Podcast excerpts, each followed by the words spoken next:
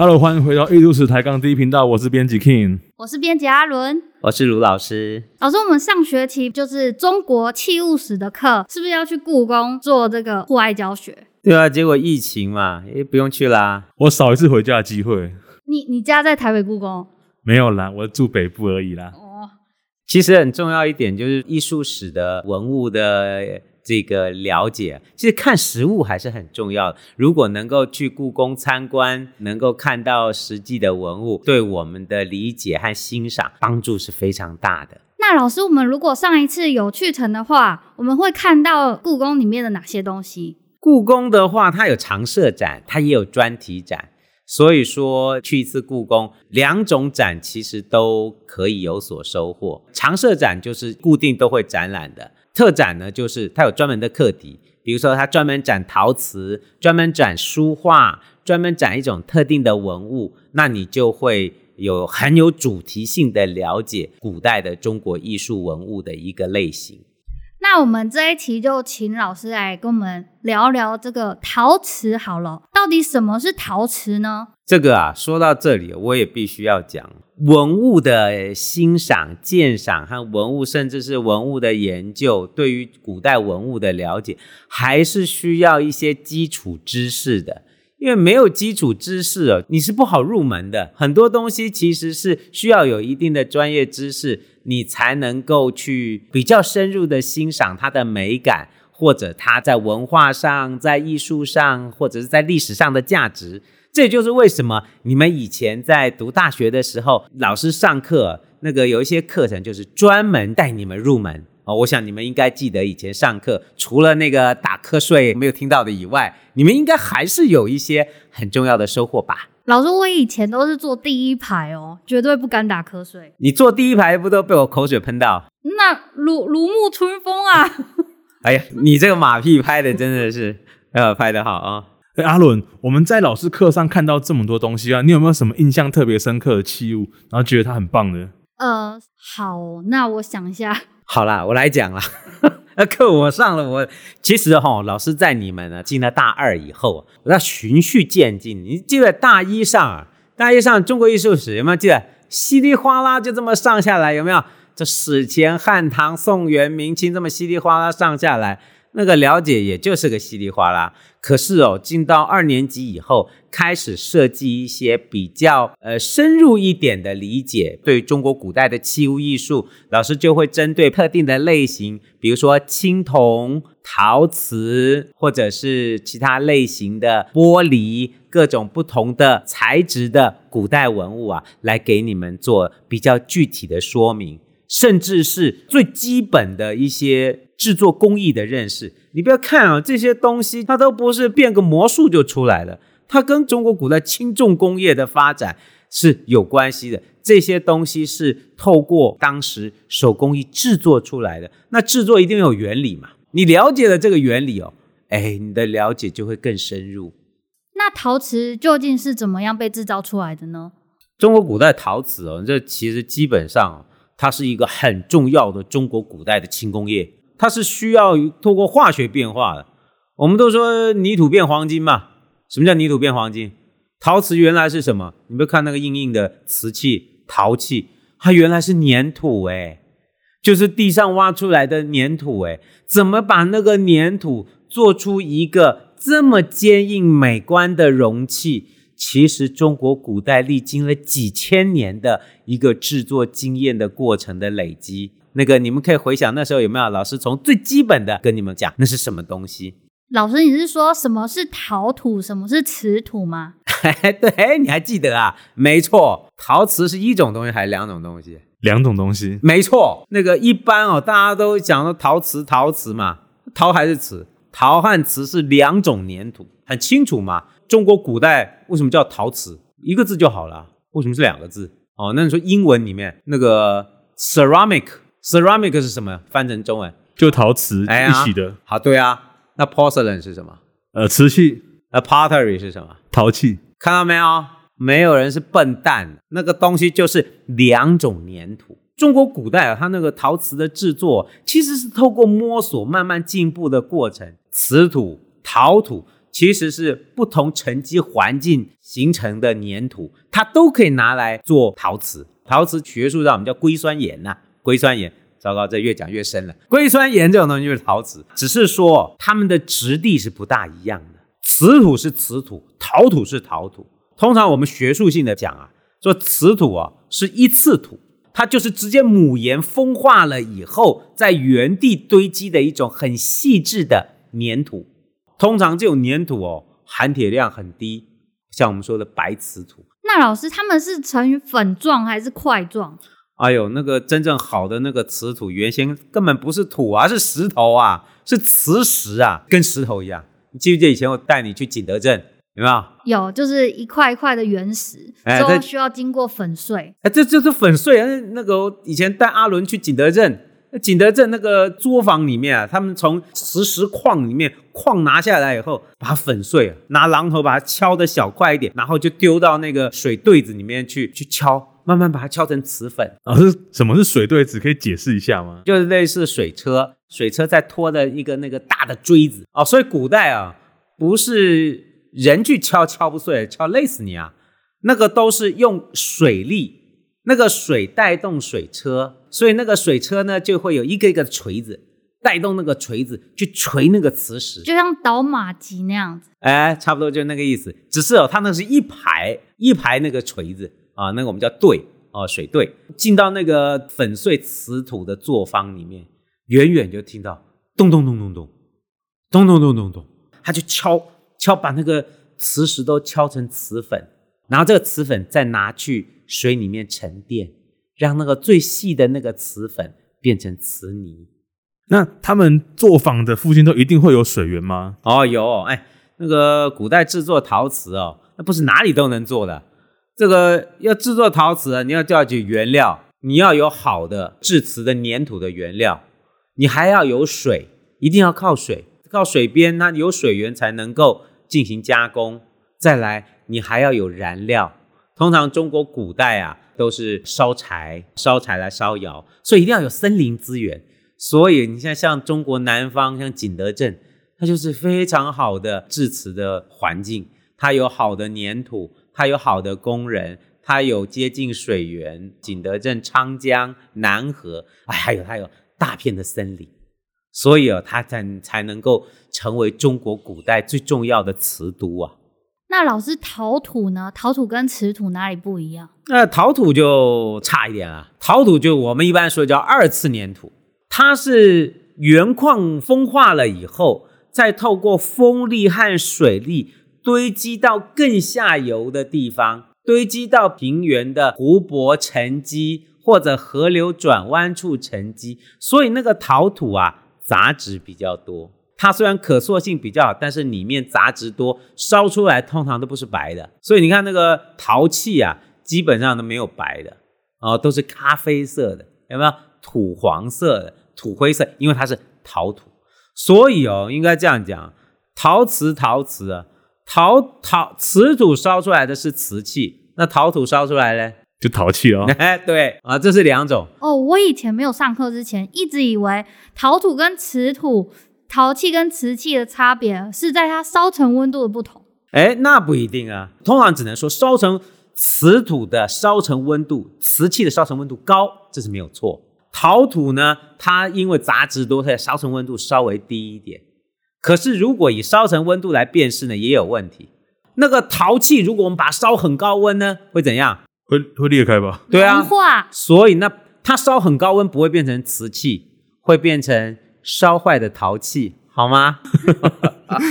所以说，那这这这逻辑还是还是要搞清楚的哦。那你说瓷器，如果我们把它烧低温，它就会变成。没烧熟的瓷器，哎，说对，聪明，对，就没熟的瓷器嘛，拿去丢掉，对不对？所以说那个是不一样的东西，只是说我们在现代制瓷哦，陶土跟瓷土可以混着用啦。我记得我小时候，哎呀，不是我小时候，就像你们这么大的时候，哎，我有没有跟你们讲，老师小的时候是美术系毕业的？有有听说？我大学读美术系，我研究所读艺术史，我那个博士我读历史，所以哦，什么事我都干过。小时候我就专门做陶瓷，我们都会把陶土跟瓷土混在一起，有什么好处？你知道，就是控制烧成温度吗？不只是这样，它的质地就是因为瓷土啊，它虽然质地很好，可是它的塑性很差，拉坯拉不高，所以我们就把瓷土里面混了陶土，它的可塑性就提高哦，所以就变成它又有瓷土的特性，又有陶土的特性，哎，那个烧出来的这个瓷器效果就很不错哦，所以土还是可以配的啊，哦，我们叫配土。是你现在看到这些陶瓷哦。那个原料有的是纯原料做的，有的呢是经过混合的。中国古代哦，陶瓷工业发展在全世界是领先地位的，所以他们大概到十四世纪，大概到元代以后，还发明更凶狠的做法。什么什么做法根本这么凶狠？你说烧瓷器烧高温了，怕什么？怕垮掉嘛，对不对？对，那个瓷器温度太高，那撑不住不就垮了？怎么办？加料了，加料，加什么？加高岭土是，所以高岭土哦，一加进去哦，那个瓷器的耐火度跟坚硬度马上提高。中国古代很早就知道这件事，他们会从瓷土又再加另外一种原料叫高岭土。高岭啊，老师，我知道高岭土是不是会放进这个化妆品里面啊？对啊，你那个遮盖剂不都高岭土？呃，这哎，这个讲到化学问题，你知道高岭土是什么吗？高岭土就是一铝二锡，它里面有一个铝和两个锡。这种东西在陶瓷里面是非常重要的原料。高岭土不能单纯拿来做瓷器哦。哎，趁这个机会，趁这个抬杠频道，跟大家把话讲清楚。是抬杠抬杠。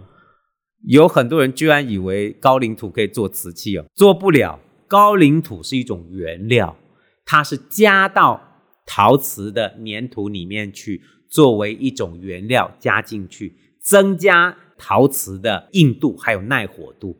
所以高岭土不能够自己做成陶瓷，那个高岭土的耐火度高达一千七百度啊！高岭土以前我们就是拿来入到那个原料里面去，是哦。所以说，其实啊，连土都是要配过的，配过以后，这个土才能够拿来拉胚啊，做瓷器啊，来烧造。哇，那那老师这个先民他们要这样子把陶瓷的工艺趋于成熟，应该要经过很漫长的时间吧？在世界文明的发展史里面，中国确实是一个陶瓷生产的最先进的区块。它在很早以前就知道怎么烧瓷器了。中国是陶瓷的母邦，哎，这句话说实在不假。那个中国在商代的时候就可以烧出瓷器来了。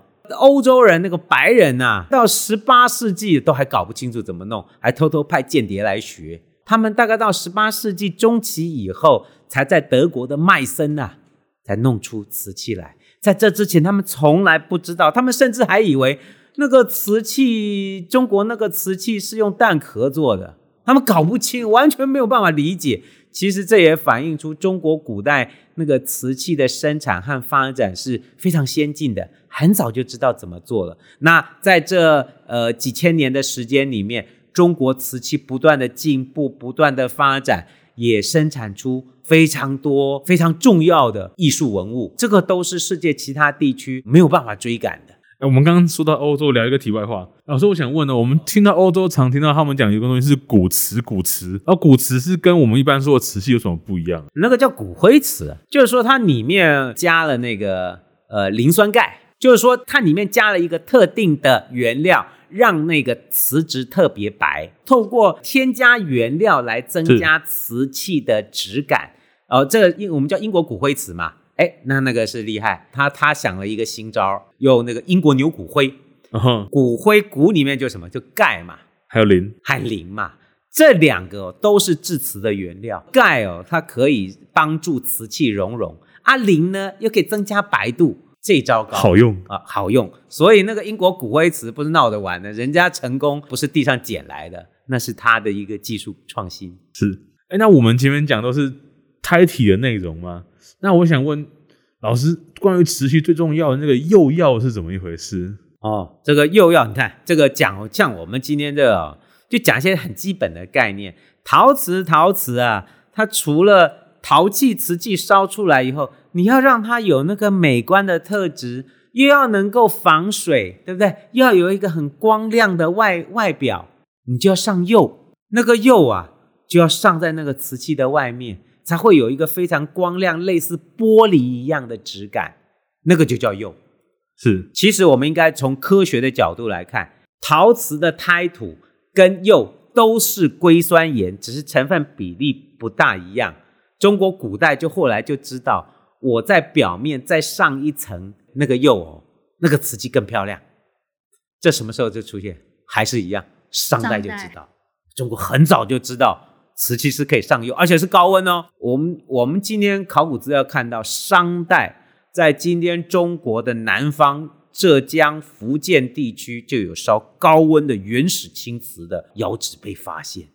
你看这么早的时候就知道。瓷器上釉，上了釉，它的硬度跟呃美观跟它的那个吸水率都会降低啊，因为上了釉，东西不会漏水了。要不然你随便个陶罐没上釉啊，你放那水漏光了啊。所以说上釉很重要。老师，那这个釉它本身有颜色吗？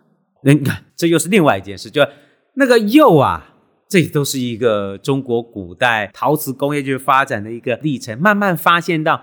那个釉要有颜色啊，有颜色才好看呐、那这个颜色不像今天的水彩嘛，我要红色就加点红色，要加点绿色就加点绿色。陶瓷不是这样的，它是用矿物微量的添加到那个釉里面，它就会发生颜色。但是不像水彩啊，不是看什么色加什么色，它是金属发色剂在高温会形成不同的釉色。比如说我们加铁。加铜、加钴、加锰这些金属发色剂不用多，一点点就好了，就会烧出不同的颜色。中国古代的陶瓷狠就狠在这边，他知道加什么颜色会出现漂亮的瓷器。中国最有名的古代的瓷器，就是我们大家知道，就青瓷。青瓷就是你传到欧洲去，欧洲人疯了，怎么会有这样的青色？哦，在欧洲叫塞拉洞啊。哦，就是他那个戏剧演员穿的那中国来的那个绿色的青色的丝织的那个衣服的那个青色，哦，怎么会到瓷器上了？怎么会有这么漂亮的青绿色？哦，欧洲人疯狂，这是什么？怎么那么漂亮？那个就是加微量的铁，就会出现那种青绿色，非常漂亮。那个世界各地哈、哦，在中古时期到中古晚期都还烧不出来哦。没有人知道那怎么做的哦？怎么会有这种瓷器？又硬又漂亮，那个青色又又美观。这是一个非常有代表性的中国古代的瓷器，就是青瓷。但是这里老师还是要做一个强调，就是说不只是加矿物哦。当时古代的中国的窑工还发现，透过窑烧窑的时候的窑内气氛的控制，来改变那个颜色。所以你加铁哦，可以烧出好多种颜色啊！加铁啊，老师我知道，我化学很好哦。加铁还原，是不是铁还原就是青色？没错，青瓷是怎么做？青瓷不只是因为加微量的铁，它大概加百分之一到三就可以了。重点还不是加铁哦，加铁不是什么英雄好汉，加铁我还加钙嘞，那多吃点铁好不好？阿钙，多吃点菠菜算了，不是那个啊。它加了铁以后，哦，我们的窑内气氛的改变，那个颜色才会真正的跑出来。这个技术就厉害了。这个今天我们讲不了这么深，我们只能说中国古代哦，很早就开始知道，我加不同的金属发色剂，就会呈现出不同的颜色，剂量也有差别啊、比如说我们刚才讲的铁，你加百分之一，加百分之一到三，加百分之五，加百分之十。都会出现不同的颜色哦，从黑色到咖啡色，到青绿色，到浅青的、隐青的、淡淡的绿色，各式各样。那如果你加铜的话，也会出现绿色或红色或紫色不同的颜色。哇，听起来这个工艺非常的复杂。光是一个青瓷，是不是它里面就蕴藏了非常多的学问？